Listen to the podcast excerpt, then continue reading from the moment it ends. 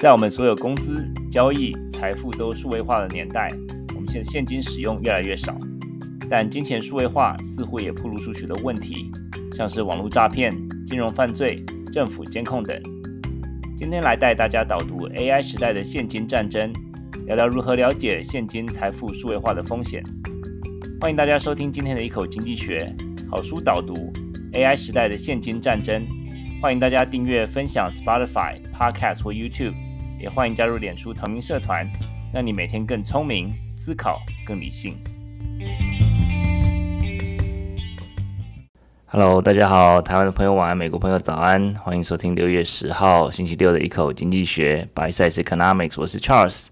这个节目是每个星期六加州时间早上七点半，呃，每台湾时间晚上十点半播出。大家错过的话，可以到 Podcast 或 Spotify 或 YouTube 搜寻一口经济学就可以回听了。那我们的 Clubhouse 也有回听功能，也欢迎大家加入 Facebook 的同名社团。那提醒大家，我们今天要导读的这本书呢，我们现在脸书的这个粉丝团目前有抽书的活动，要抽出两本 AI 时代的现金战争。这个是找这个大家上面应该可以看到这个连接，博客来的连接。那欢迎大家来参加抽书活动。那活动办法可以在粉丝页看到。只要分享我这个脸书社团的这个 po 文，那记得要打开地球表示公开，就可以免费抽书。好呀，一开始跟大家呃闲聊一下，就是呃这个礼拜很多学校就陆续的毕业，然后学期结束，暑假开始了呀。这个礼拜这个我儿子从九年级毕业。他之前过去一年他是这个在公立学校，他之前从幼稚园到八年级都在私立学校读的。那私立学校就小小的嘛，这个每一个年级十个人不到，那从小到大大家的感情都不错。那所以去年其实有点担心说，哇，一下子转到这么多人的公立学校会不会适应不良？那再加上这种私立学校，他小小时候这种嗯，比较像台湾的班级，就是学生固定在那边，就是就是几年几班，就是固定在那边，然后老师每一堂就来上课嘛。那可是公立学校就像是我们大学一样，是用选课的方式，就是说你呃在那一堂课固定的时到时间的时候，你到指定的教室去上课。那其实我觉得这个其实对嗯对孩子来讲也是一个不错的一个练习吧。那就说让他们呃，在一个比较呃大的环境，然后比较 比较比较呃自由的一个发展。那其实我觉得过去一年其实我觉得还不错啦，就是我还蛮 proud of him 的。他在公立学校交友圈比较没有那么封闭，然后当然也是遇到一些挑战，然后他学习怎么样跟。呃，交新的朋友啊，怎么跟老师啊，怎么跟学校的一些呃 counselor 相处？那大部分时候看到他是蛮开心的啦。那公立学校的功课当然是比私立学校轻很多了，但是他还每天还是会弄到很晚。呃，不过就说自己就是呃，就是慢慢慢慢从这个在这种这种年这个青少年的这个时候呢，也是在学习一个人格发展的一个过程吧。而且公立学校通常就比较多资源啦，像是乐团啊或者其他社团这些。那其实我觉得是小朋友韧性是还蛮强的，有时候就是要放手让他去，嗯，让他去这个呃学习怎么样的来成长吧。所以说这个是这个哎老师的 老师孩子过去一年的观察，觉得还不错啦，就是他的成长。好，我们今天啊、就是一样有四则的这个新闻。第一则是美国人债台高筑，第二则是一个股市的新闻，就是美国牛市再起。然后第三则是英国脱欧的时候的呃，写到三年之后现在的现况。第四则是呃，暑假今年暑假年轻人打工的情况。我们先来看看第一则新闻，就是呃，美国人债台高筑。美国人债台高筑的情况其实已经不是新闻了，可是最新的这个联准会的一个数据呢，啊、美国人信用卡卡债现在基本上就是接破近一兆美金了，已经是九千九百呃九千九百亿美美金了。那他们嗯、就是这个是一个这个债务迅速呃创历史新高了。那会这么高呢？其实也是也不是没有原因，就是呃物价就是一直在还是在上涨嘛。然后现在看到说工资增长已经开始放缓了，就说你没有那么多钱，那可是你就是开始被被必须要举债。那现在又呃利率又一直上升嘛，借钱就变越来越贵，所以说这个呃信用市场就变开始收缩。而且就说呃，这个明显知道说，就说美国民众已经花完了这个 疫情中间的这个疫情振兴支票。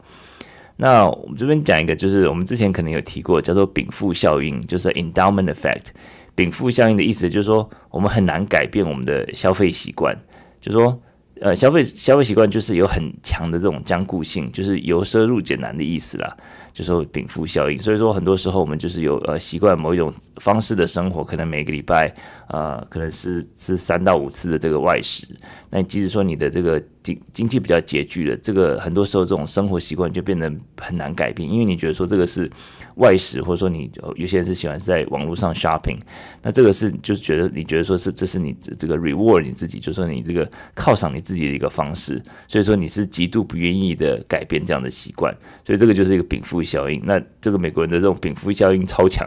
就是就是在呃疫情的这个呃中间，就是大家在家里呃购物啊，然后这个疫情之后就开大家开始呃这个线下消费啊，就旅游啊这些的，然后到现在呃这个。物价虽然很高，大家还是继续消费嘛。那再加上这个啊、嗯，就是呃，这个工资增长开始降缓了。这个如果说禀赋效应依依然持续的话，这可能就是还是会啊，就是被你你钱哪从没有没有钱，你从哪里来？当然就是从举债嘛。那从二零二一年初到二零二二年中啊，差不多有一千万人是初次申请到信用卡。那虽然大家手边没钱，当然就是用信用卡这种简单的方式来举债。那随着就是嗯这种利息升高啊，然后消费者就会发现说，诶，其实也不能没有办法无止境的这样消费嘛。那虽然说现在我们看到将近一兆的这个举债，这个呃信用卡债，然后所以说现在消费者开始呃的确有开始减少开支的一个呃一个倾向吧。那这个其实我们知道说 GDP 呃的七成有七成是消费。那如果说是呃消费者开始呃减少开支的话，这个当然是会对经济有负面的影响啦。不过这个其实也是，嗯呃也是联总会希望达到的结果。为什么呢？那因为就是如果说啊、企业看到消费者消消费者开始减少他们的支出的时候，那啊企业就会开始放弃进一步涨价，那甚至在有些情况甚至会降低价格。这个就是有助于这个抑制通膨。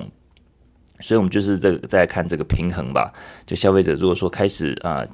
花费的这个金钱开始减减缓的话，开始力道没有那么强的话，那肯定是会啊、开始呃呃就是就是会看到通膨可有可能会开始降温。这个是联总会希望看到的情情况了。但是目前还没有太明显的一个一个情况，因为我们看到这个通膨好像就卡在有就去年最高的百分之九，那一直。降年降到今年百分之四，然后这过呃最近的四点六，那感觉就是下下不去了。那如果说再进一步降的话，从九到四很容易，可能四到二可能就很难了。那就最后那个一里路可能就需要一些呃，就是消费者的这个呃消费力道再进一步放缓才有可能。这个就是嗯，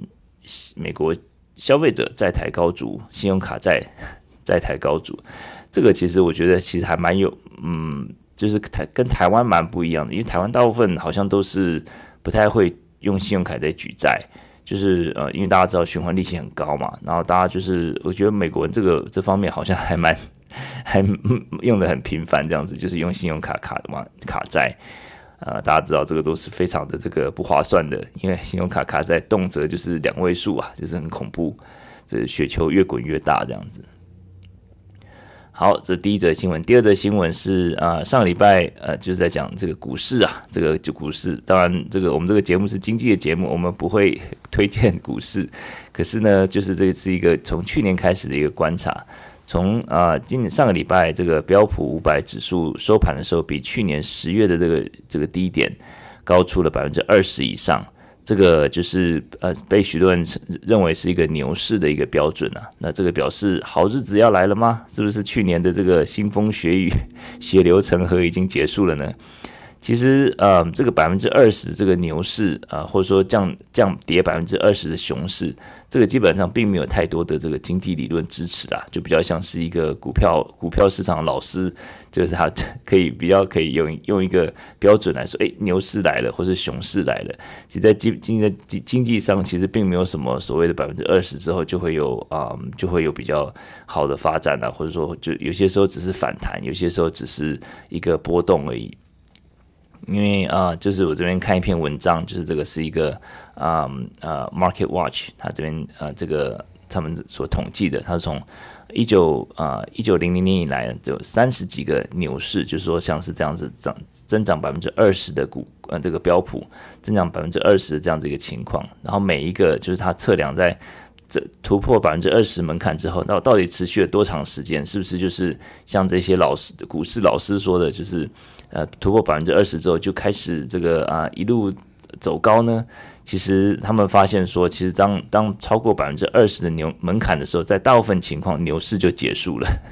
其实，在一个嗯最最短的一个案例，就是说超过百分之二十之后，只牛市只持续持续维持了七个。啊、只七天而已，七个 calendar day 而已。然后啊、在很多的时候，就说只有嗯，就是上涨的，就说百分之二十，觉得比较像是一个燃料就用完了那种感觉啦，就是没有没有办法再无以为继。那这个就是让人家觉得有点有点有点 有点这个失望的一个研究结果吧，因为就说。嗯，就是很多这种股市老师就说啊，牛市来了，赶快怎么样来呃教教导你怎么样的开始呃开始来这个呃布局啊，来这个呃这个摊平啊，之前之前呃这个亏的都可以赚回来，怎么样怎么样？呃，我觉得这个其实投资真的要呃要风险自负了。就说我觉得其实这样看起来，就是说牛市的这个啊到底还有多久的路？其实就历史的这个观点来看的话，其实。可能并没有太太多的这个燃料继续走，那可是这个也不一定嘛，因为每一次的这个，你说一九一九零零年跟现在二零二三年，这个整个产业情况大大不同啊，所以说这个其实都没有一个呃没有一个标准来来看的吧，就说这个其实是只是一个话术，就说啊百分之二十 怎怎么样，就是就是只是一个就是让股市老师比较可以呃有一个有一个 term 来可以用这样子，那这个就是基本上。我今天这个题目呢，就是基本上有讲跟没讲一样，就是牛市呃到底来了没有？牛市即即使说这个照这个定义说，呃牛市来了，但是呃我也不知道说到底会维持多久。那这就是为什么我们从来没有讨论股票，因为呃我自己是股投资是非常的非常的逊，常常选什么跌什么呀，所以说就是还是呃待好好乖乖待在经济学家本分就好了。之前好像有一个那个嗯赖群，就是冒用我的名字，然后偷我们这个社团的照片，然后来推推销投资，说啊我是 Charles 老师，你跟你推销个股，跟大家讲这一定是假的，因为我投资超超级没概念的，跟我跟着我走一定是就是肯这个稳稳稳亏不赚的呀，这个就是牛市的情况。好，第三则新闻是英国三脱欧后三年的现况。啊，好像不是不是很理想呢。呃，一转眼英国脱欧三年，当初这个英国这个脱欧的承诺，就是说希望英国从让人窒息的这个欧盟监管中限制限制放解放出来嘛，让他们的法规更松绑，体制更灵活，然后进而让他们的经济更成长。那这最近几个月，这种希望好像慢慢一个一个幻灭。那很多英国的企业家批评英国对商业充满敌意，然后英国过度官僚主义。那其中包括微软在在内的一大一一系列大公司啊，还有这个英国的这个亿万富翁，还有这个发明家这个 James Dyson，大家知道这个 Dyson 的这个吸尘器跟啊这个嗯电扇都很有名，都很贵，然后但是他们都是。好像都蛮不错的，而且销售量非常好。那这个他也是英国人，就是在批评英国政府。那微软之前就是是原本是要用六百九十亿美金收购动动视暴雪嘛，然后那时候在英国这个竞争和市场管理局，那他们是反对了这档，阻止这个交易，他们是以反反垄断为为原因为为原因。那这个其实。嗯，就是有时候这种商业的这种并购，就是本来就是会被被打回票嘛，这也没有什么好那个呃，但就好好惊讶的。但是呢，紧接着欧盟就批准了这个交易，就说现在英英国脱欧了嘛，就等于是两边当然是不同调，英国的标标准反而感觉是比欧盟更加的这个更加的这个严苛。那他们就是很多人就是认为说，英国监管机构对企业的监管比欧盟呃的机构明显的强硬很多，限制也很多。那很多当时当初支持脱欧的英国这种小型企业老板，他们也表达他们对英国脱欧三年之后这种不满了。那让很多企业主很感到沮丧，就说很多企业的这个竞争力就是慢慢就低于国外国了，就是紧紧邻的这个欧盟嘛。然后以钢铁制造业为例，他们有数千条的这个欧盟法规。现在，呃，当初就是他们在因为进入欧盟的时候，他们就是规定说一些作业，呃呃，对对不起，是呃呃作业流程、制造流程啊、就业的一个程序，然后还有健康跟安全的规定这些。这个原本都是因为要加入欧盟，所以说他们加入这些法规嘛。那现在。就是脱欧之后，这些还是在那边，就是很奇怪啊。就是说，这明明就已经脱欧了，不需要遵守这些欧盟的一些呃这种这种这个这个呃标准化的这些规定了。那对小型公司来讲，都是一个很昂贵的负担呐。那现在的这个啊、英国首相苏纳克。苏纳克他之前承诺要松绑，但是其实并没有做到。那所以说，英国政府其实嗯，可能要需要很多时间来把这些法律说哪些要删删减减。那他们是承承诺说今年底之前会废除其中六百条，但是其实大家对于这个嗯广泛的优担忧还是存在啦，因为对很多人来说，这个他们在很多的这个呃不只是法规的一些。呃，规定，然后再加上英国的这个公司，他们的税急剧上升，他们现在公司税是高达百分之二十五了，那就是增加了人家就是一般商业界对于英国的这种这种感觉，好像对业界很不友善的印象。那个人所得税也在一直上升，本来是。呃，过去这种呃主张小政府啊、低税率这个保守党，从呃这个 Boris Johnson 啊，到这个啊呃，特拉斯啊，然后到这个现在这个苏纳克，到底说应该是一个小政府、低税率的一个保守政党，现在已经开始向向左倾斜吧。所以很多人就指责说，这个政党并没有做到他们该该尽的责任。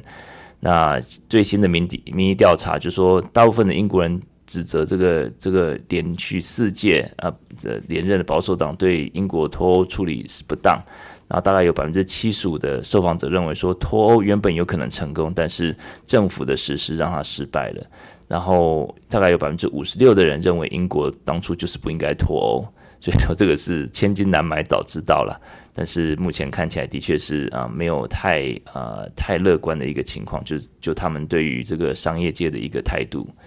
这个就是呃英国脱欧之后三年的情况。那如果说这些政策如果松绑的话呢，其实呃英国应该还是有机会可以呃就是躲 躲躲开这个 这个经济衰退了。因为之前他们就说英国今年有可能会落入经济衰退，但是目前看起来好像是可以勉强擦身而过。那如果说这些啊、相关的法规松绑的话，我觉得说应该是还是可以再再往上面这个、跳几跳跳好几跳好几个百分点。对，这个就是英国脱欧的情况。那今天第四则新闻呢，就是啊、暑假打工。呃，美国通常是十六岁可以在外面打工，所以说很多高中生呢就开始，然后说大学生在就暑假的时候，可能就会开始要暑假打工。但，打工的行业类别都各有不同嘛。那今年的这个暑假呢，在因为高科技因为裁员的关系，所以说暑假的实习机会基本上是不可能找到的，就说。嗯，你不要说暑假实习机会，intern 这种实习机会了，这连大学生毕业找正职都有点困难，在这种高科技、高科技啊，或者说这个电脑产业，这些都是都是啊裁员都来不及的，那更更何况他们就是基本上就没有新的位置丢出来。那但是呢，另外一个就是像旅游业、餐饮业，就是美国人拼命旅游嘛，他们外出就餐，然后还有就是呃这个夏令营，就是很多小小朋友只是放暑假，爸妈没有放暑假，就要把小孩丢到这个夏令营，所以说这些需要的这些年轻人来打工的这个缺呢，就是是超级缺人的。那嗯，其实当然就是今年的水准，这个职缺这种暑假的这种这种这个啊打工的职缺是远高于疫情前的水准。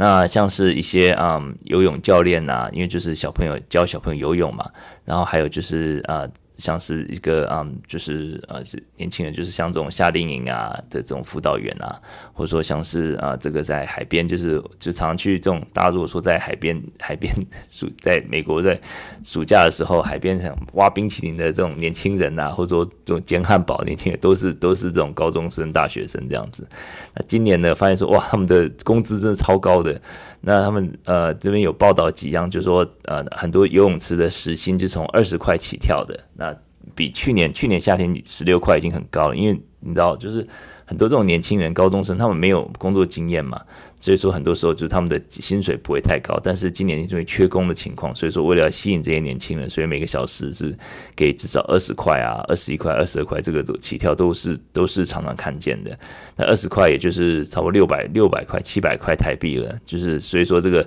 要存钱，就是感觉还蛮蛮快的这样子。那其实基本上就说这个就是任何劳动市场，也就是供需嘛。就说如果说这个啊，在这些啊，就是线下消费啊、餐馆啊，或者说是这些嗯这种呃呃这夏令营啊这些地方，他们有需求增加，那他们这个当然是会推升这个价格嘛、工资嘛。那再加上现在的这个啊年轻人就说呃找工作的比例没有那么高的话，这个供给就减少了，所以说这个就是会飙让这个工资会飙升。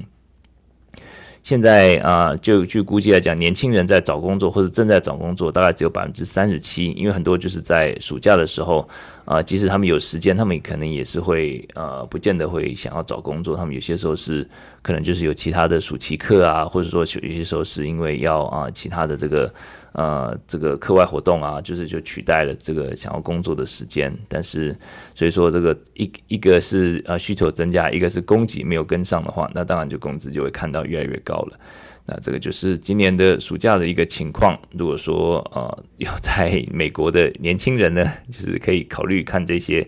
暑期的工作，像是这些呃夏令营啊，是不是救生员啊，这些都是超超级好找的。好。今天就啊、呃、四则新闻就回顾到这里啦。那我们今天就是要啊、呃、来导读这本书。这本书呢，就是呃，大家上面上面我现在上面呃抛出来的这本呃，这个叫采石文化出版的 AI 时代的现金战争。那就像我这个啊、在 chat 里面讲的，就是欢迎大家来加入呃我的脸书看来看我一脸书来参加抽书活动。嗯，今天就是来导读这本书啦。那这个书书其实我觉得是还蛮有意思，它不是纯经济的一个呃一个一个书呃，但是它是算是一个呃这个作者他的一个呃根据他的经验，然后还有根据他的一些对于现今的一个在这个世界上的一个看法，然后他的一个啊、我觉得是还蛮好读的，也是而且蛮有意思的。那我们今天就来导读一下吧。好，我们先先从这个作者来开始看。作者叫做啊、Brett Scott，在布莱特·史考特。他在他的这个 LinkedIn，我特别去看他 LinkedIn 哈，LinkedIn 他的这个自我介绍，他说是他是一个 Economic Explorer，他是一个经济探索者。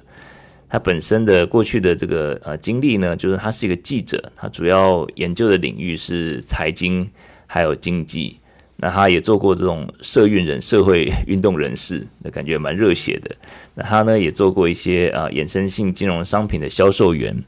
那他目前就是算是一个 journalist，就是一个啊新闻从业人员。他常常在英国，他是一个英国人嘛，他常常在《卫报》啊、《新科学家》，还有啊《赫芬顿》（Huffington Post） 啊这个这个报纸，还有 CNN 这些刊物，常常就写一些文章，就是尤其是针对一些啊金融改革啊、数位金融，还有另类货币，还有区块链，还有无现金社会的这些文章。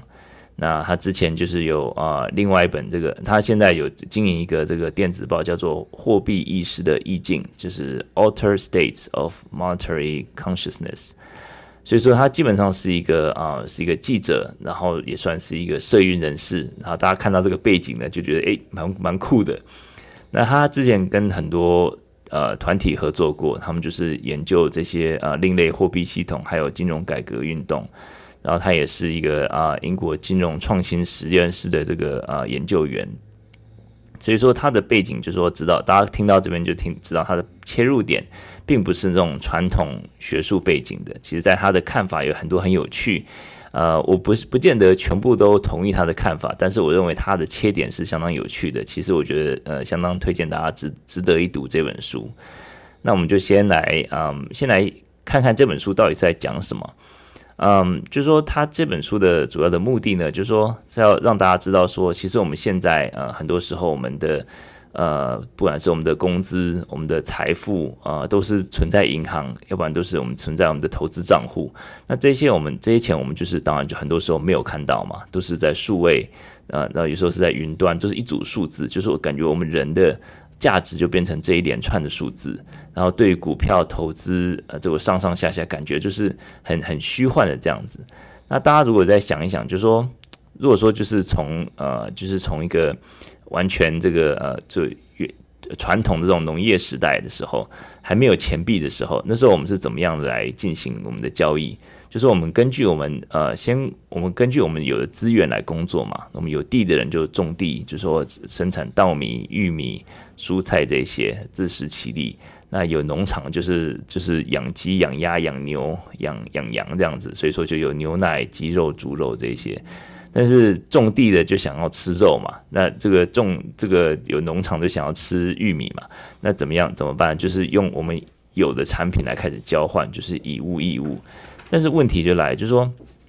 就说，即使能够以物易物，就很多东西是季节性的，比如说农夫在冬天的时候没有农产品，但是他感恩节的时候还是希望吃火鸡啊，怎么办呢？或者说，嗯，他如果在秋天的时候，农夫在秋天的时候这个农产品过剩，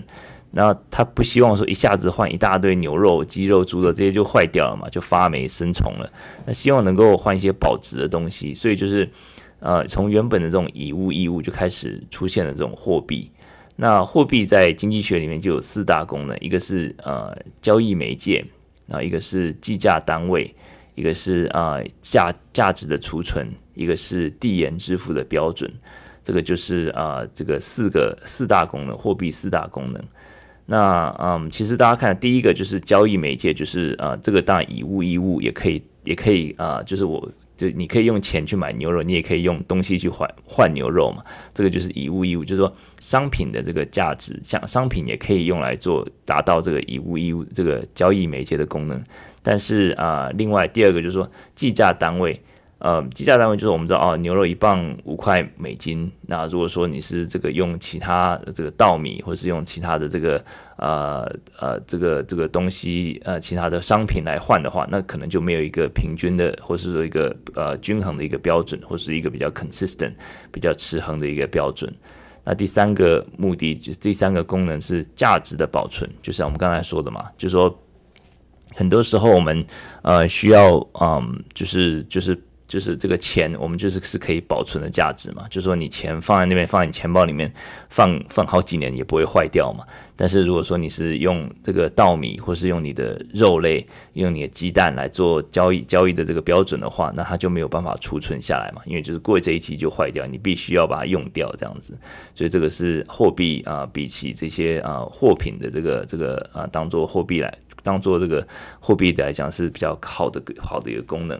那第四个就是递延支付的标准，就像我们刚才说的嘛，就是说，如果说今天呃希望能够来用这个秋天呃秋天的时候很多这个收成，然后我想要用用来用用到今年冬天的的时候的的这个东西的话，那就是你可以递延支付嘛。那如果说是金钱的话，你如果说呃。秋天的时候，把这些稻米、这些农产品全部卖掉了，你就可以有很多钱啊，那就可以递延支付。就是你可以啊、之后你可以在冬天的时候，就是用这些钱来买其他东西。但是啊、可能就是商品就没有办法了。所以说，货币的这个这些功能，在这样子定义下面，就是说以物易物的方式只能满足货币的很少的功能。所以说，就是开始有货，真的就是开始有这种 currency 这些货币了。那纸币的最早出现呢？纸币最早出现是在十一世纪的宋朝，当时这个这个啊纸币叫做交子，就是啊交通的这个交交子，然后它本身的材材质当然是远低于面值啊，要不然大家就不愿意，就是这个就是所谓的货劣币驱逐良币的这个基本。如果说你的嗯，本身的这个价值，这个啊纸钞或者说这个硬币的价值是超过你这个面额的话，大家都不愿意流通了。所以说这个是一个啊，就是要货币的一个 one o one，就是最基本的一个一个科学，就是说你你这个材质不能超过你的面额，要不然大家就不愿意流通了。那在嗯一九七一年之前呢，美国的每一块硬币，它背后都有这个啊。黄金或是白金的支持嘛，这就是所谓的金本位或是银本位。也就是说，中央银行如果说今天要发行一万一百万块的美金的纸钞，那它库存里面一定有一百万等值的黄金。那这个纸币就是说很容易携带嘛，又又不会有这种劣币驱逐良良币的问题，又可以用超高的面额，所以说很很多国家开始纷纷开始使用。而且一开始这种金本位、银本位就是是规定是十足的准备，就是你有多少黄金、多少白、多少银，才能够发多少的这个纸币。就说呃，货币就本身就开始呃，已经超过呃交易工具了，而且它而是它本身是变成一个负债了。这大大家听到这句话可能觉得很奇怪，就是说为什么钱钱明明是我的资产啊，怎么会是我的负债呢？那这个就是你的嗯想法是从呃应该是从本我从这个持有者的角度，应该转换成这个央行发行者的角度。对央行发行者的角度来讲，货币的确是一个负债，因为对央行来讲，就是说黄金或是贵重金属这些，它是它是它的资产，因为它有这些资产，所以它可以发行等量的货币。那货币就是就是负债。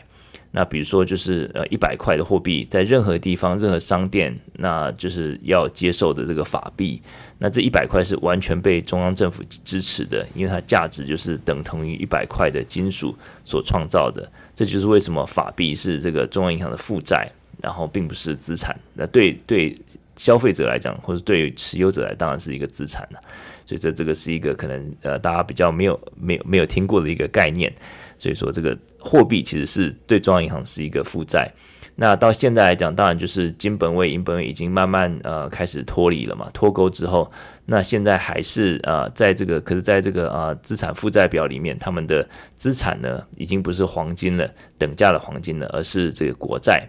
国债或是一些这个呃不动产的这些这个呃 mortgage 呃 backed 呃 bonds 这些呃不呃不动产的这些债券，然后有多少这些债券，有多少国债，它才能够发行等等同的这些货币。所以说不能只是凭空的这个创造不同凭空的这个印钞票。那很多时候我看一些政论节目啊，很多人就会想说啊，美国印钞票，我觉得这个都是一个嗯比较没有缺乏经济观念的人讲出来的话吧。因为美国，你说当然是，当然是最后这个动作当然是印钞票了。可是为什么可以可以印钞票？因为就是它是有等值的这个国债或是呃这个呃不动产债券嘛。那这些不动国债和不动产债券是要需要通过。啊、呃，一个呃公开市场操作，或者说透过，因为它有一个政策目标，为了要达到一些，比如说像利率的目标，或者说达到一些呃收购国债的目标，这个不是一个好像随便可以把这个机器打开就拼命 拼命印的。所以说，这个中间的过程，其实只说美国印钞票，其实是有点太太过简化，而且太过啊、呃，有点像把它这个太过。呃，太过这种呃，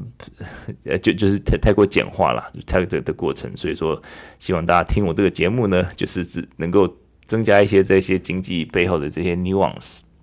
很多时候，这些细微的差异差距，其实是一个蛮重要的一个差距，在经济学来讲。好，那所以说我们就是看到说啊、这个就是呃，那我们就是看到啊、这些法币呢是呃中央银行的这种呃脱钩，就金本位、银本位就是已经没有了。但是现在就是啊、呃，法币上面当然还是中央银行的这个负债。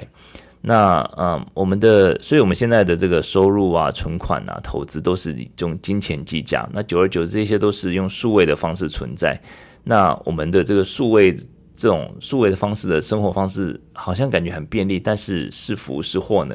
这个就是啊 b r e s c a 他这本书要探讨的。那他主要重点就是说，他不认为这个是一个好事。就是说，我们慢慢脱离我们实际上用金钱的、用现金的方式来呃交易，来进行我们经呃经济交易的情况，其实背后是有一个推手的。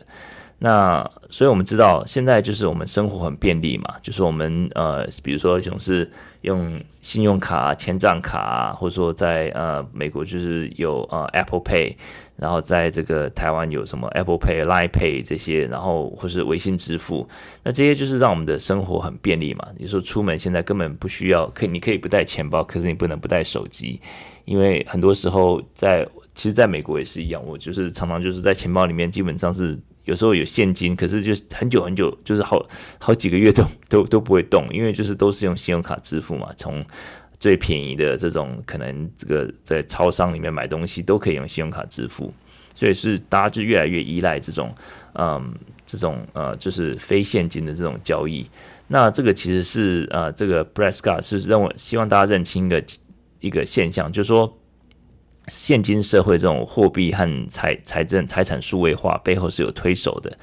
从二零一一年开始呢，现金开始被塑造成这种容易损损损毁、不安全、不卫生的这种负面形象。大家一定听过哦，这个纸币上面很多这个。很多细菌啊，很不卫生啊，就是其实当然这个当然就是有它的一个背景跟基础了，但是其实呃，大家发现说这个其实它后后面其实是呃推动这些研究啊，推动这些呃这样子一个这个论述或是说法的，其实是呃一群银行，还有支付公司，还有政府机关，他们他们呃他们在推动的。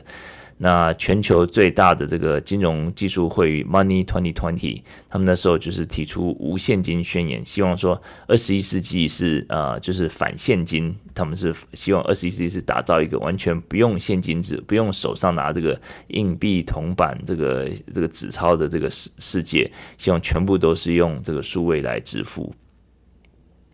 那没有现金的社会，其实当然是可以再带来便利，但是他这个 Brad Scott 认为说，他对他来讲是一个看到很大的一个隐忧。嗯，比如说就是有几点啊，比如说像是一个啊，比如说像我们前阵子看到这个西谷银行，就是银行很多时候无预警倒闭，那存款就是没有钱可以领，求助无门。那矽谷矽谷银行当初在刚倒闭的时候，很多人害怕里面的钱会血本无归嘛，因为这个啊联邦存保机构只保障前二十五万元而已。但是大家觉得很奇怪，其实这些钱都是大家辛苦的血汗钱啊，就存在里面，就像现在呃中国一些呃一些这个银行一样，你就只只能存钱不能提钱，哪有这回事？这个就是我的钱嘛，我选今天选择我是你的客户，我选择把钱相信你这个银行，把钱存在你里面，为什么我？这个钱拿不回来呢？那后来财政部跟联准会连夜开会，就是决定说，不管你存款多少钱都保都保障，那才把让这个危机稍微止血一下。但是如果仔细想一想，就是说这个钱就是你白花花，如果是放在这个保险柜里面，根本不会有这样的问题嘛。所以说他认为说，这个第一个就是像是这个银行无预警倒闭啊，这些其实是一个隐忧之一。那第二个隐忧呢，就是说很多时候我们的这个数位货币的账号。被骇客入侵或是诈骗，我们财富可能就一夕归零。这个也是常常听到了，尤其是一些像我们现在用的一些浏览器啊，都储存我们的银行信用卡这个密码，那我们的账号可能随时在骇客的市场被等待贩售吧。那现在就是再加上很多这种，嗯，这个呃数位货币啊，这些什么呃比特币这些的，那很多时候也听到说这些呃。呃，俄国的这种骇客，然后就是把你骇进去，那你就把把你整个整碗端走这样子，那就欲哭无泪啊。所以很多时候就是你反而就是你在就是完全越来越没有保障这样子，因为这种数位化，所以就越来越没有保障。那再就是说，他认为说在存在银行里面的钱就变成一个国家和银行的筹码，因为我们知道钱存在银行，银行绝对不会百分之百帮你保留嘛，随时等你来取，而是把大概八成九成的。存款拿去做杠杆，借出去做投资，所以说他希望你越多的钱存在存在那边越好，而且就是最好是永远存在那边不提出来，然后他这样他可以一直拿这个钱去钱滚钱。那可是这个就是他认为说，这个现金如果说是放在银行里面变成他们的筹码，就是也是一个呃也是一个呃让他觉得比较忧心的地方。那最后就是呃网络金融犯罪正在蓬勃发展。大家对于这种网络诈骗都不陌生嘛，一天到晚接到电话啊什么的，接到 Line 啊，然后接到接到一些 text，然后在手机或是提款机稍微操作一下，你的钱就都就要不回来了。所以说，台湾这种反诈骗大家很有意识啊，但是这个还是挺常会听到有人被骗的情况。所以这种其实都是因为呃这种现金数位化的造成的一些隐忧吧。那所以说，他认为说，啊嗯，其实要拯救现金，要拯救保护自己的钱包啊，所以说我们要保护自己的财富。那这个 Brad Scott 呢，他提出了一个四个方面。那我这边来很快的帮大家来讲一下，就是他这四个方面是什么呢？首先，他是说不要把货币视为经济的血液，要把货币视为神经系统。这个句话什么意思呢？就是说，嗯，我念一段他这边讲的话哈。他这边讲到说，经济学家常用血液隐喻货币，将它描述成一种在经济中流动且具有价值的物质。金融家金融家们喜欢喜欢这个比喻，因为这使得他们这一行成为全球经济的跳动心脏。但以循环系统做比喻，无法让我们看到金融的真正本质。人体的神经系统是由一个神经元组成组成的网路，神经元嵌入所有的组织和肌肉中，传递神经冲动来启动肌肉。神经系统集中在某个地方，例如我们的脊髓和大脑。神经密度最高。同样的，我们全球货币系统也是互相连接的网络，虽然基本上是看不到的，但是到达最能够到达地球上最远的地方，而且就像神经元嵌入组织一样，它们也嵌入了我们。但全球货币系统虽然能够达到尘土飞扬的最偏远小镇，却集中在高端金融的世界里。而高端金融本身又集中在这些高耸的摩天大楼里，那所以说这个其实我觉得他的要表达重点就是说，呃，如果说我们把这个钱当成用这个血液来形容的话，那就是呃，当然心脏是一个这个金融中心呐，那就是把血这个送到这个身体上的每一个角落，但是他认为说，其实要用神经元，就是说这种嗯呃。呃，神经元来来理解就是货币的这个观念，因为用神经元理解的话，它是更密集的呃分布在这个脊椎啊、大脑里面。而且我的理解啊，我认为就是说，我理解就是说，如果是血液的话，如果说是身体组织没有血液，就是会坏死嘛。好像就是说把钱放在太重要而且太崇高的地方了。但如果说把钱如果你想法想象，诶，是是一个神经元的话，如果没有神经元，诶，也好像也不见得不能继续运行嘛。像是我们的牙齿，如果说被抽神经，这个。老苏很多牙齿是被抽神经，就是牙齿不太好，那就是还是可以作作用嘛。他就是弄一个牙套，然后他把神经抽掉，然后放牙跳牙套。那这个就是说，世界上很多有一些很偏远的这种原住民地区啊，即使没有金钱，他们还是有他们的方式在进行交易或是呃进行经济运行。那像这个呃美国宾州就是有这些这个嗯呃，就是他们是坚坚决不用这种现代科技啊，这种这种这这一群人。那这个其实也是有一个很有趣的一种思考挑战啊，就是把这个金钱不是用血液来想来想象，它是用这种神经元来想象的。然后他认为说，哦，我们任何人都要了解金融体系的运作模式。然后他最后再讲到说，这个我们要认识呃支持无现金社会的四大阴谋家。四大阴谋家这边就是就比较偏比较呃解构的理论啊。就是说，这个我们这边就是来呃跟跟大家稍微讲一下，呃，他说这四大呃推呃支持无现金社会有四大阴谋家，那四大阴谋家是哪四大阴谋家？包括银行业、呃支付公司，支付公司就是像美国运通啊、Visa、Mastercard 这些，然后金融科技业，然后国家跟中央银行，所以说这四大阴谋家。那我们这四大阴谋家，我们看其实就是说前两个我们。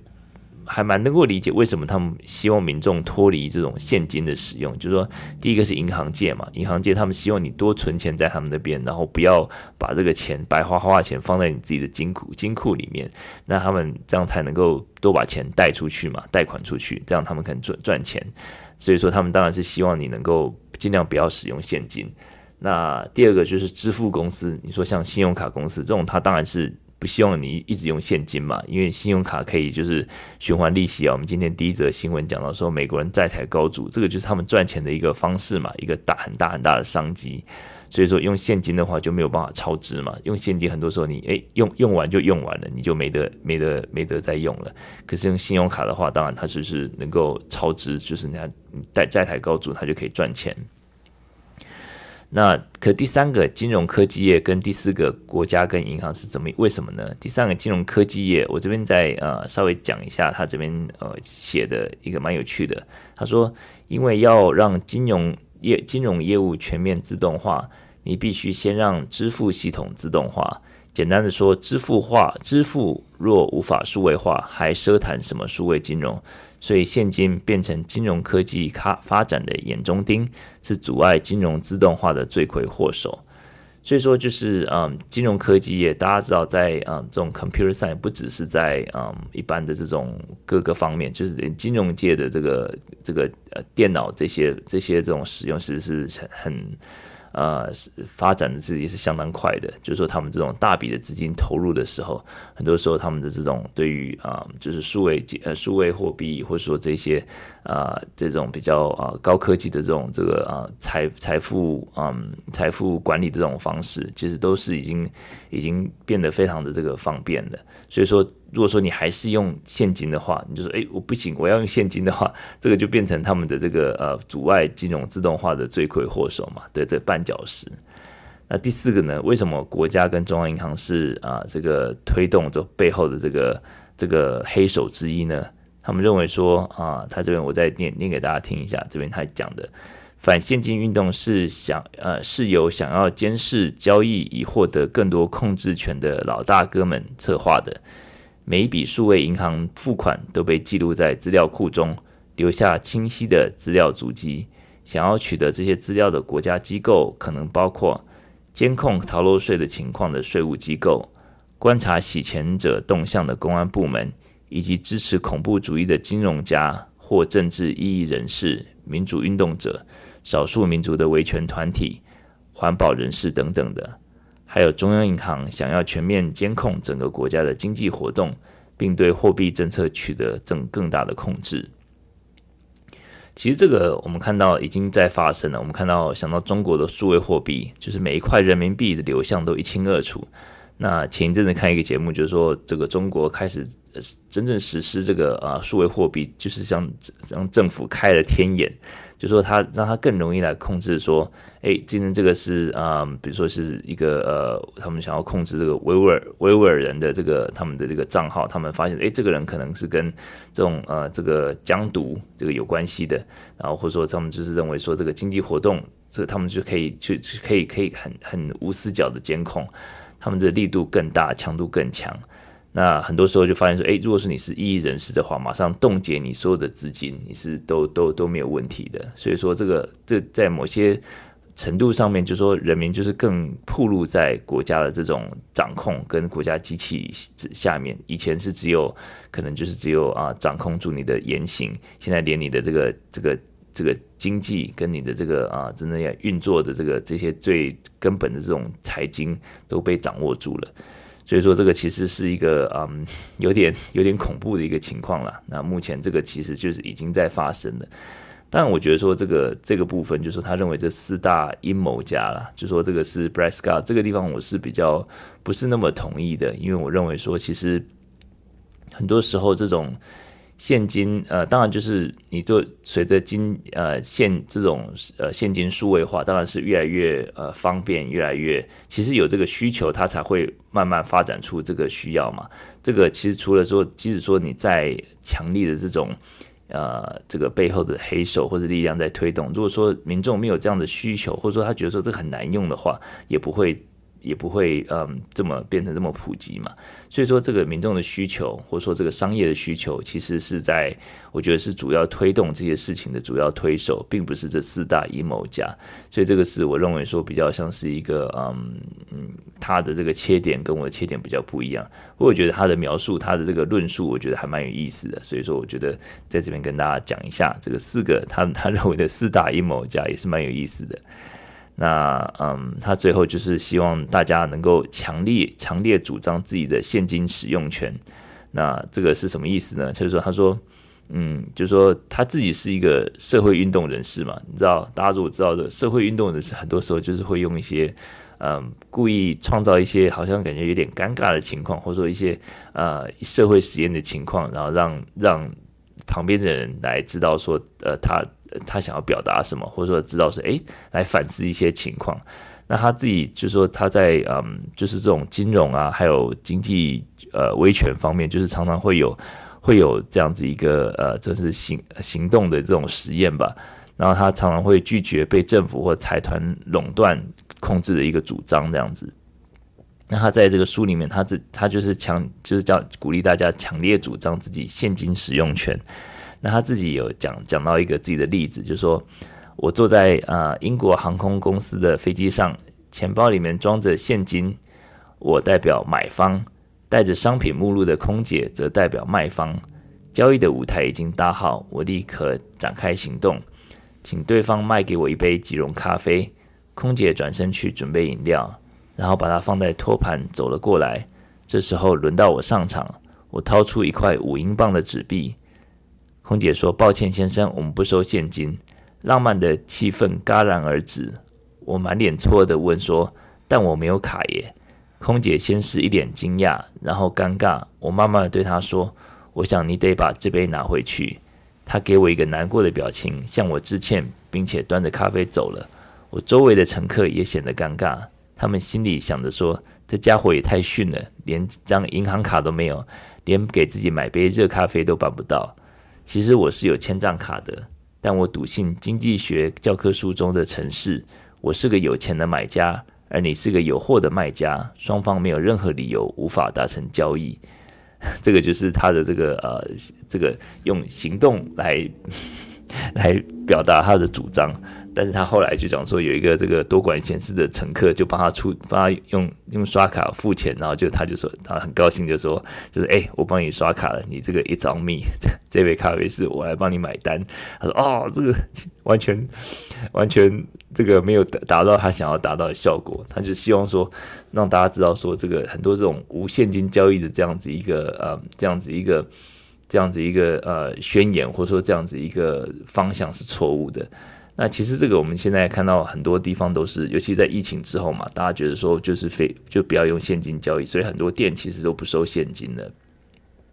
不知道台湾是怎么样，就是说像嗯美国很多像像航空公司啊上面这种，基本上就像他这边讲的嘛，就是他不会有，他就是非现金交易，你就是卡，他拿个机器你来诶逼一下，那你就可以，你就你就刷卡这样子。然后或者说像是一些这种呃店里面啊，像像这就是呃就是很多时候它就基本上就说你就完全是透过这个呃面板在操作的，就是点东西啊什么的，你就是基本上不会遇到任何的人，那你根本也没有办法用现金来操作。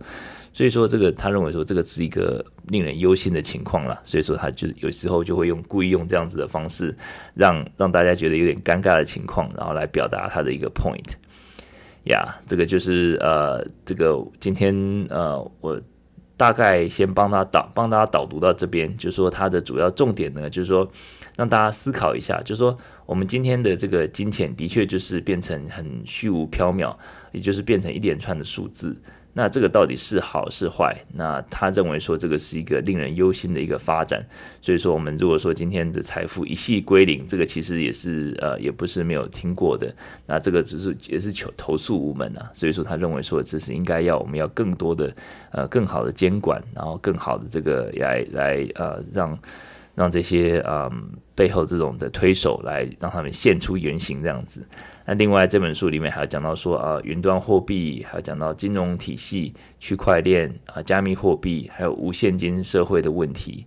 那就说，让我们知道说，诶，怎么样在这个情况下更好的保护自己的财富？我想这方面可能像在台湾，可能大家都很有意识吧。就是说，对于诈骗集团啊，或者说这种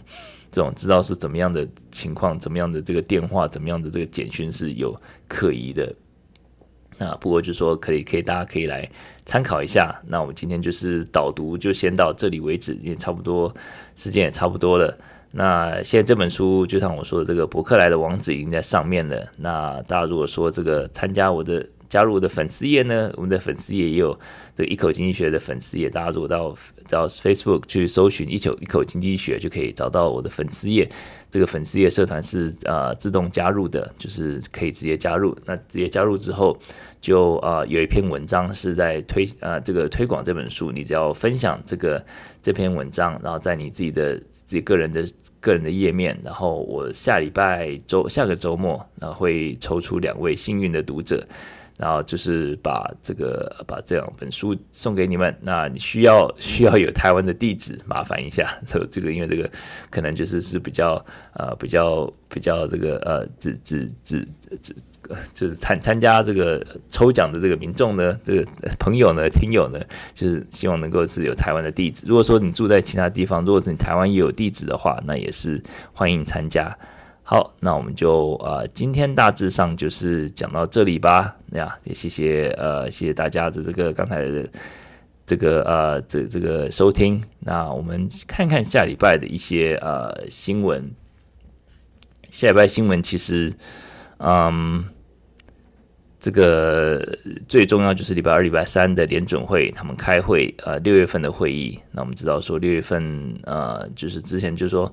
很多时候，大家认为说六月份是不是会嗯，就是暂停一次呢？目前我的看法是六月份应该是会暂停升息一次。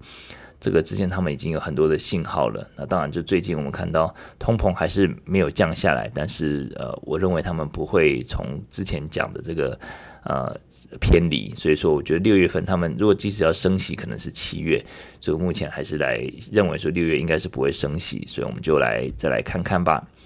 然后呢，啊、在星期，呃，星期四会有一个 retail sales，那个，嗯，这个叫什么？零售业销售数字，这个也是很重要的。这个就是我们看看消费者的是不是还是美国消费者，还是是不是还是全村的希望呢？我们刚刚看到一连串的新闻，信用卡债台高筑，然后这个工资开始降缓了，那民众会不会开始减缓他们的购买力道呢？这个其实我觉得应该可以值得观察。所以下礼拜就是呃这些新闻大概是这样子啦。那预告一下，下礼拜三我们的还是有一口财经维他命，不过下礼拜六的一口经济会我们会暂停一次。呃，老苏会出在 out of town 会参加一个 retreat，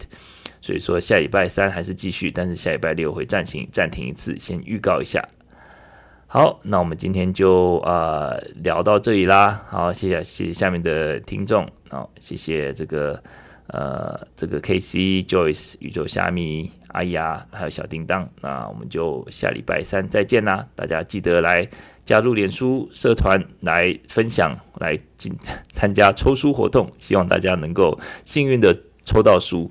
好，那就先这样子吧。那大家啊，今天是周末，那祝大家有个美好的周末。美国的朋友早安，台湾朋友晚安，大家拜拜拜拜。